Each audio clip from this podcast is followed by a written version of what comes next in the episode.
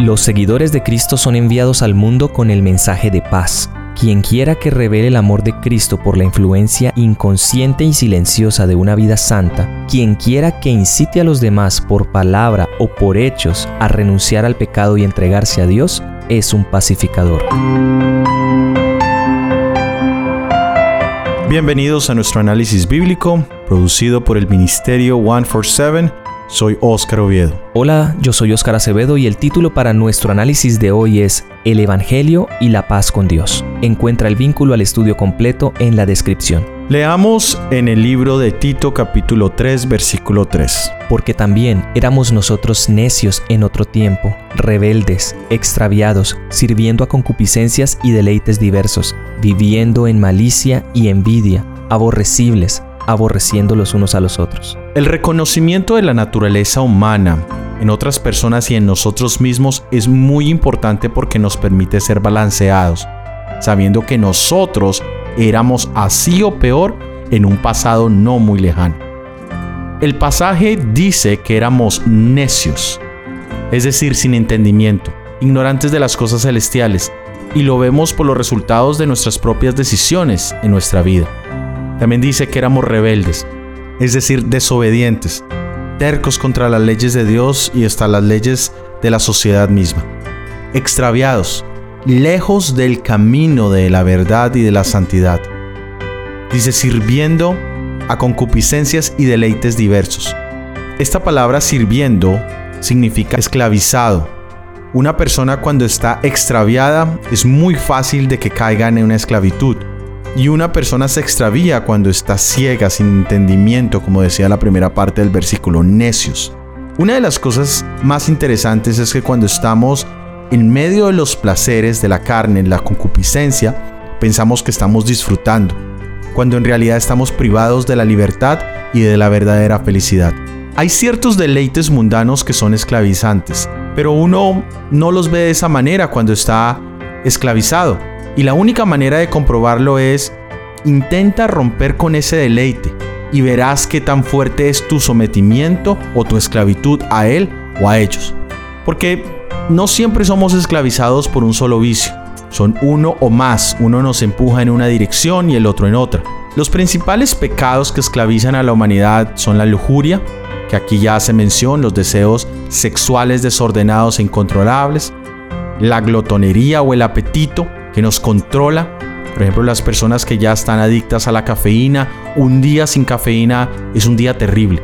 La codicia, es decir, el amor al dinero, la pereza o la apatía, la ira, que es esa reacción violenta de rabia hacia los errores o hacia las circunstancias adversas de la vida, y la envidia que también hace mención el pasaje bíblico, que es el resultado de la insatisfacción con lo que tenemos. La envidia es ese sentimiento de tristeza o enojo contra la bendición de otra persona. Y esto nos lleva a pensar y a actuar de manera malvada.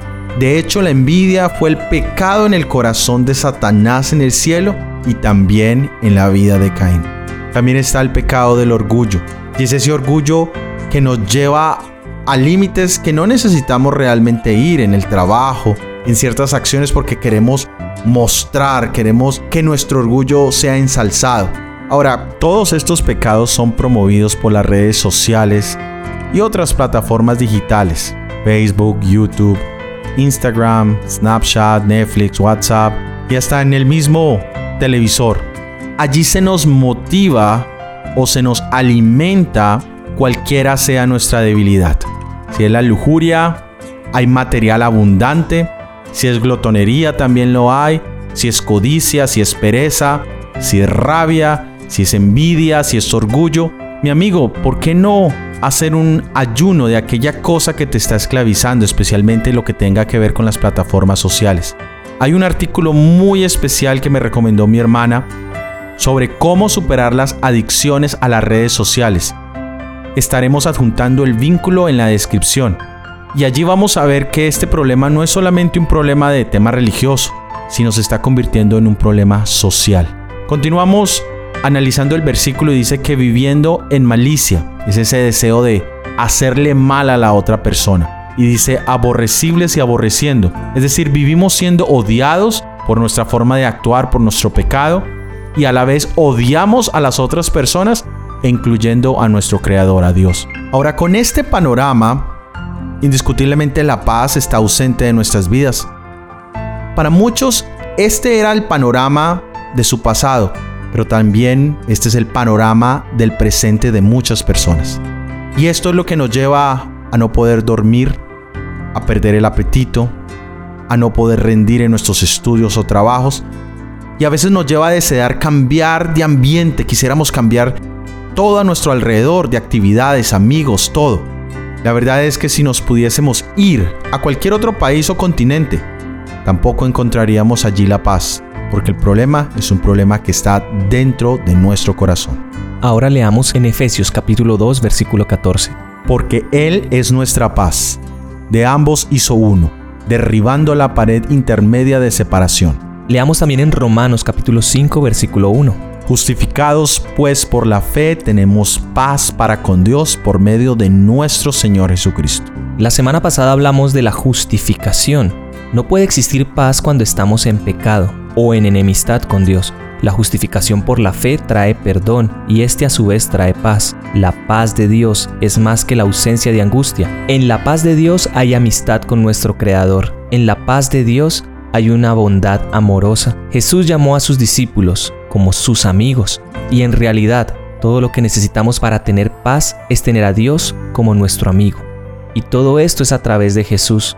Él es el autor de nuestra paz y el que la mantiene. No hay otro fundamento para la paz. La gracia de Cristo aceptada en el corazón vence la enemistad, apacigua la lucha y llena el alma de amor. El que está en armonía con Dios y con su prójimo no sabrá lo que es la desdicha no habrá envidia en su corazón ni su imaginación albergará el mal. Allí no podrá existir el odio. El corazón que está de acuerdo con Dios participa de la paz del cielo y esparcirá a su alrededor una influencia bendita. El espíritu de paz se asentará como rocío sobre los corazones cansados y turbados por la lucha del mundo. Leamos ahora en el libro de Romanos capítulo 5 versículos 2 al 5 por el cual también tenemos entrada por la fe a esta gracia en la cual estamos firmes, y nos gloriamos en la esperanza de la gloria de Dios. Y no solo esto, más aún nos gloriamos en las tribulaciones, sabiendo que la tribulación produce paciencia, y la paciencia prueba, y la prueba esperanza, y la esperanza no avergüenza, porque el amor de Dios está derramado en nuestros corazones por el Espíritu Santo que nos es dado. Muy bien, después de haber recibido ese perdón a través de la justificación, y ahora tenemos esa paz, pero el pasaje también nos dice que nos gloriamos en las tribulaciones.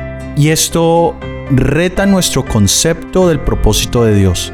Muchos pensamos que Dios está para ayudarme a llegar a mis propósitos personales, alcanzar esas metas egoístas, sin pecado, sin maldad, pero aún mis propias metas. Pero menciona la palabra tribulaciones. ¿Y a cuántos de nosotros nos gusta estar en el horno de la prueba o de la tribulación? La verdad es que todos tenemos que pasar por allí. Y cuando llega la prueba, cuando llega la tribulación, tenemos dos alternativas, dos caminos.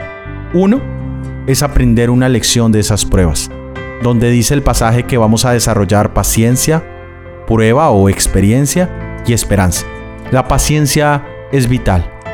Vivimos en un mundo donde nuestra paciencia es muy corta, es muy pequeña, pero también nos dice que allí desarrollamos experiencia. Y es verdad, en medio de la tribulación, en medio de las pruebas, es donde aprendemos a conocer a Dios y empezamos a entender mejor cuál es de verdad su propósito en nuestras vidas. Y también es allí donde nuestra esperanza se afirma, especialmente la esperanza sobre la segunda venida de nuestro Salvador Jesucristo.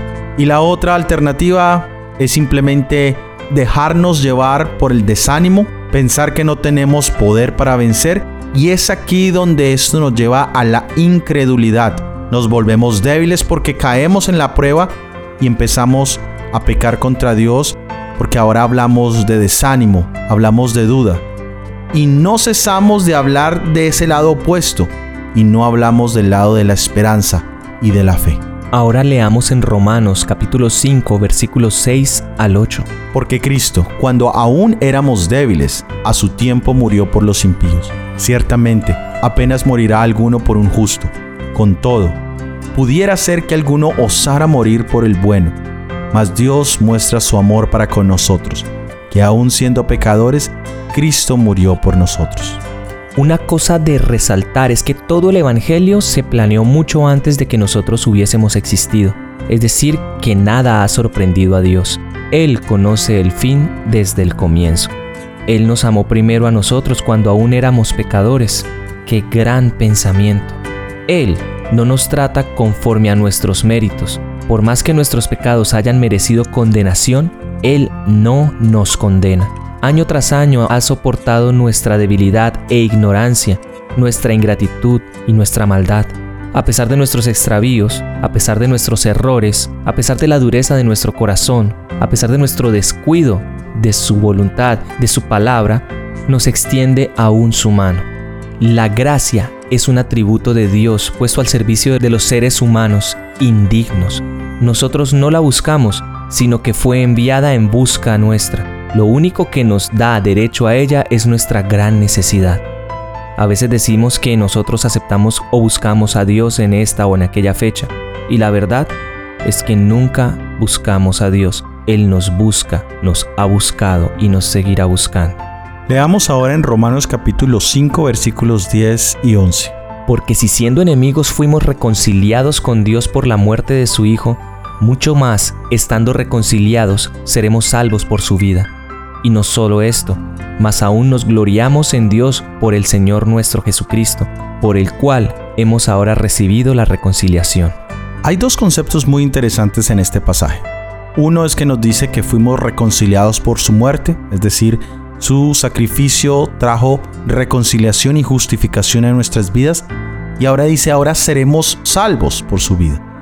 Y esta segunda parte hace alusión a la obra del santuario celestial. Se suele mencionar mucho en cuanto a la obra de la cruz. Pero ¿qué está haciendo Jesús desde que subió al cielo?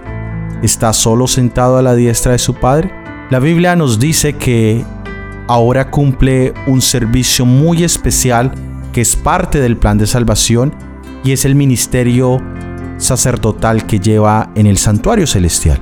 Y que ese ministerio es el que nos da vida tanto a ti como a mí. Pero ¿qué significa ese ministerio en el santuario? Te invito, mi amigo y mi amiga, a que conozcas más sobre el tema del santuario celestial, la obra de Jesucristo y lo que significa para tu vida personal. Dice el pasaje también, más aún nos gloriamos, es decir, nos alegramos. Cuando la justificación ha entrado a mi vida, cuando he sido perdonado, en medio de las dificultades de la vida, empiezo a encontrar belleza y aún empiezo a encontrar alegría, porque ahora tengo a Dios como mi amigo. Reconozco que soy su hijo y el miedo ha sido expulsado de mi corazón. ¿Qué mayor seguridad podemos tener de la disposición si el anhelo de Cristo es que todos vengan a Él y crean en Él para que puedan tener vida eterna. Cuando vemos las tristezas y el sufrimiento de nuestros seres queridos, ¿debemos apartarnos de Cristo insatisfechos, murmurando y quejándonos? No. Ese es el momento de acercarse a la única persona que puede ser nuestro ayudante en cada momento de necesidad. No tenemos tiempo de pensarlo dos veces. No hay tiempo para la incredulidad. No hay tiempo para dejar ir a Jesús. Cuando llegue la prueba es cuando más debemos acercarnos a su lado sangrante. De lo contrario, perderemos una vez más esa paz que hemos obtenido cuando creímos en Él. Ahora veamos qué nos dice Gálatas capítulo 3 versículo 10. Porque todos los que son de las obras de la ley están bajo de maldición. Porque escrito está, maldito todo aquel que no permaneciere en todas las cosas que están escritas en el libro de la ley para hacerlas. Ahora veamos ahí mismo en Gálatas capítulo 3, pero el versículo 13. Cristo nos redimió de la maldición de la ley, hecho por nosotros maldición, porque está escrito, maldito cualquiera que es colgado en el madero. Y aquí tenemos dos puntos importantes. El primero nos habla de una maldición y hay algo muy importante en este pasaje. Cuando nos habla de estar bajo maldición, ¿a qué nos hace referencia? nos hace referencia directamente a Deuteronomio. Y en el libro de Deuteronomio encontramos una serie de maldiciones pronunciadas, pero también una serie de bendiciones, es decir, una serie de consecuencias. Y recordemos que cuando escuchamos la palabra consecuencias, no siempre se refiere a algo malo. Si hacemos algo bueno, viene una consecuencia buena, y si hacemos algo malo, viene una consecuencia mala. Leamos qué dice Deuteronomio capítulo 27, versículo 26. Maldito el que no confirmare las palabras de esta ley para hacerlas. Y dirá todo el pueblo, amén. Aquí nos acaba de hablar de unas palabras. Dice que maldito el que no confirmare estas palabras. Vamos a ver de qué palabras nos está hablando. En Deuteronomio capítulo 27 versículos 15 al 25 es un resumen de la ley, tanto moral como ceremonial. Es el último discurso de Moisés antes de morir. ¿Y de qué se trata? Empezamos en el versículo 15, nos menciona que maldito el que hiciere escultura, nos hace referencia a la idolatría. Más adelante en el versículo 16 nos dice que maldito el que deshonrare a su padre o a su madre, es decir, nos está haciendo mención del quinto mandamiento, una violación al quinto mandamiento. En el versículo 17 nos dice, maldito el que redujere el límite de su prójimo, nos hace referencia a robar, a quitarle al prójimo. En el versículo 18 nos dice, maldito el que hace errar al ciego en su camino. También nos habla en el versículo 19, maldito el que pervirtiere el derecho del extranjero, del huérfano y de la viuda. Del versículo 20 al versículo 23 tenemos una serie de mandatos que nos hace referencia a pecados de carácter sexual o moral. Nos dice el versículo 20, maldito el que se acostare con la mujer de su padre. También nos dice, maldito el que se ayuntare con cualquier bestia. Maldito también nos dice en el versículo 22, el que se acostare con su hermana. En el 23 nos dice, maldito el que se acostare con su suegra. Y más adelante tenemos en el versículo 24, maldito el que hiere a su prójimo ocultamente. En el 25 nos dice, maldito el que recibe soborno el que hiciera alguna de estas cosas que acabamos de mencionar recibiría una consecuencia.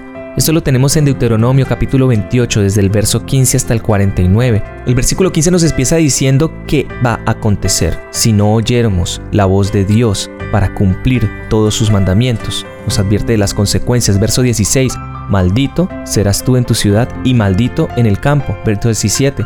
Maldita tu canasta y tu arteza de amasar. El versículo 18 nos dice, maldito el fruto de tu vientre y el fruto de tu tierra y la cría de tus vacas. El versículo 19 nos dice, maldito serás en tu entrar y maldito tu salir. El versículo 20 dice, hasta que seas destruido y perezcas pronto. El versículo 21 nos dice que Jehová traerá sobre ti mortandad.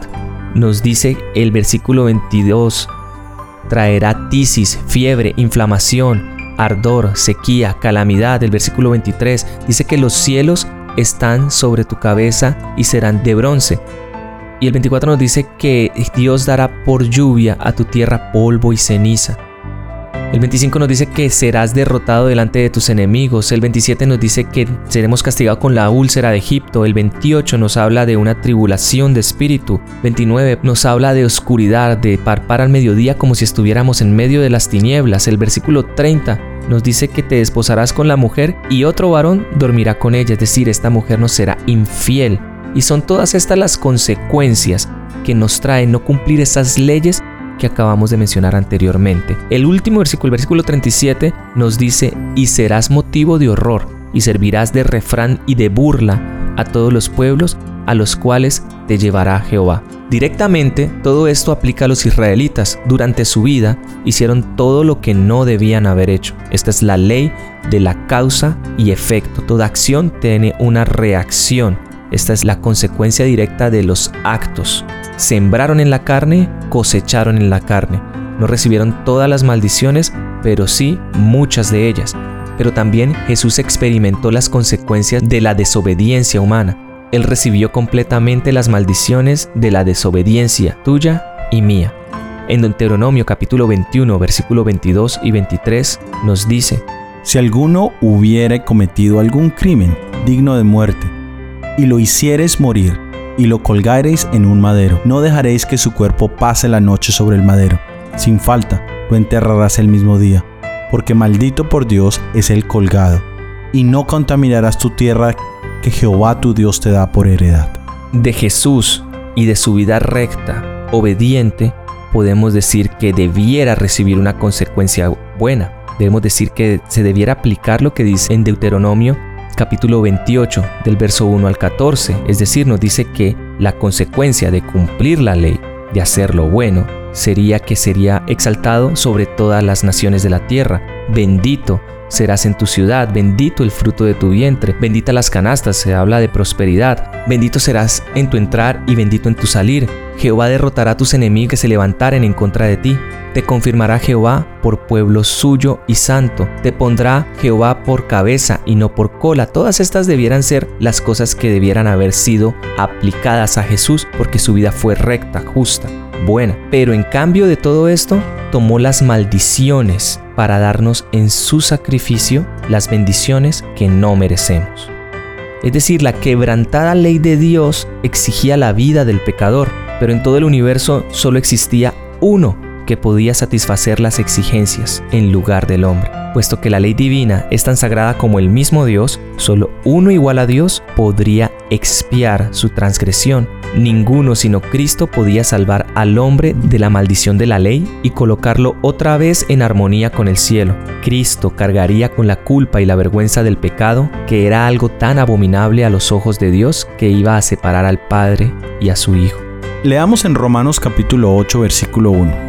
Ahora pues, ninguna condenación hay para los que están en Cristo Jesús, los que no andan conforme a la carne, mas conforme al Espíritu.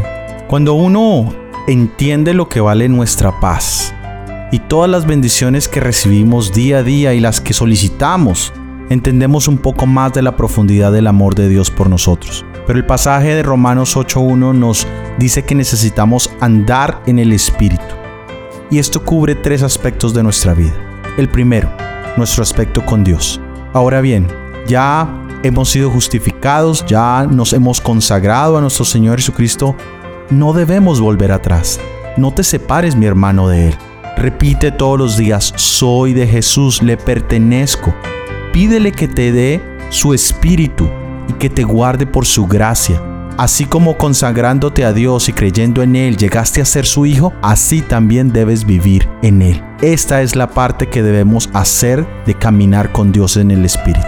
Pero también debemos caminar en el Espíritu con nuestros semejantes. Los que miremos constantemente a la cruz del Calvario, acordándonos que nuestros pecados fueron los que llevaron a nuestro Salvador allí. Nunca trataremos de determinar el grado de nuestra culpabilidad en comparación con el de los demás. No nos convertiremos en el juez para acusar a otros. No puede haber un espíritu de crítica ni de exaltación en los que andan a la sombra de la cruz del Calvario. Mientras no sintamos en condiciones de sacrificar nuestro orgullo y aún de dar la vida para salvar a un hermano desviado, no habremos echado la viga de nuestro propio ojo ni estaremos preparados para ayudar a nuestro hermano. Pero cuando hayamos hecho esto, podremos acercarnos a Él y conmover su corazón. La verdad es que la censura y el oprobio o la crítica jamás han rescatado a nadie de una posición errónea. Al contrario, han ahuyentado a muchos de Jesucristo y los han forzado a cerrar sus corazones para no aceptar la verdad. La verdad es que un espíritu bondadoso, un trato benigno y persuasivo puede salvar a los perdidos y cubrir multitud de pecados. La revelación de nuestro Salvador Jesucristo en nuestro propio carácter tendrá un poder transformador sobre aquellos con quienes nos relacionamos. Permitamos que Jesucristo se manifieste diariamente en nosotros y Él revelará por medio de nosotros la energía creadora de su palabra, una influencia amable, persuasiva y a la vez poderosa para restaurar en otras almas la perfección del Señor, es decir, que si yo tengo esa paz con Dios, debo reflejarla en mi carácter y debe permitirme caminar en el Espíritu en mi relación con mi prójimo. Pero también debo caminar en el Espíritu en relación conmigo mismo. Si bien la vida del cristiano está caracterizada por la humildad, no debe señalarse a la tristeza y a la denigración de uno mismo como características de esa humildad. Todos tenemos el privilegio de vivir de manera que Dios nos apruebe y nos bendiga, pero no es la voluntad de nuestro Padre Celestial que estemos en condenación y en tinieblas. El marchar con la cabeza baja y el corazón lleno de preocupaciones relativas a uno mismo no es prueba de verdadera humildad. Podemos acudir a Jesús y ser purificados y permanecer ante la ley de Dios sin avergonzarnos, sin sentir remordimientos. En otras palabras, si caminamos en el Espíritu, si hemos sido justificados, si tenemos paz para con Dios, también debo estar en paz conmigo mismo. Leamos lo que nos dice Romanos capítulo 8 versículos 31 al 34. Pues ¿qué diremos a esto? Si Dios por nosotros, ¿quién contra nosotros? El que aún a su propio Hijo no perdonó, antes le entregó por todos nosotros, ¿cómo no nos dará también con él todas las cosas? ¿Quién acusará a los escogidos de Dios? Dios es el que justifica. ¿Quién es el que condena?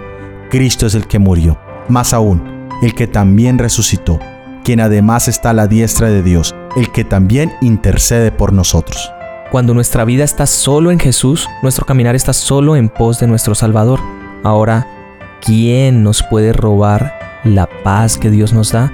¿Quién puede destruir el propósito que Dios ha dado en nuestra vida? ¿Quién podría forzarnos a pecar? Jesús dice, He aquí yo estoy con vosotros todos los días hasta el fin del mundo. Él anduvo una vez como hombre sobre la tierra, revestía su divinidad de humanidad, un hombre que sufría y era tentado, perseguido por los ataques satánicos.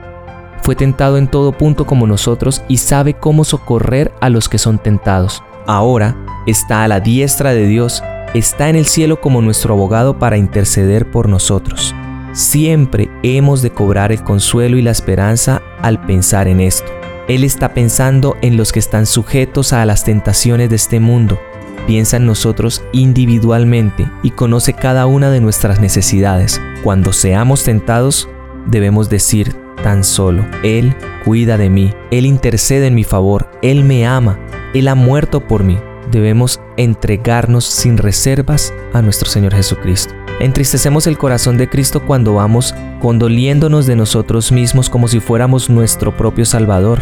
No, debiéramos encomendar la guarda de nuestras almas a Dios como a un Creador fiel. Él siempre vive para interceder por los probados y tentados.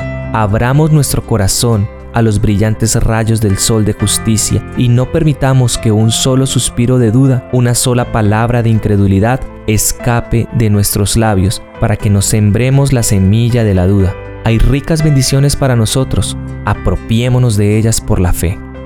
De esta manera hemos llegado al final de este episodio del análisis bíblico. Para la próxima semana tendremos el análisis bíblico titulado Muerto al pecado y vivo para Dios por medio de Jesucristo. Recuerda suscribirte y si ha sido de bendición, por favor compártelo con al menos una persona. Déjanos tus opiniones en los comentarios. Que Dios te bendiga. Amén. Amén.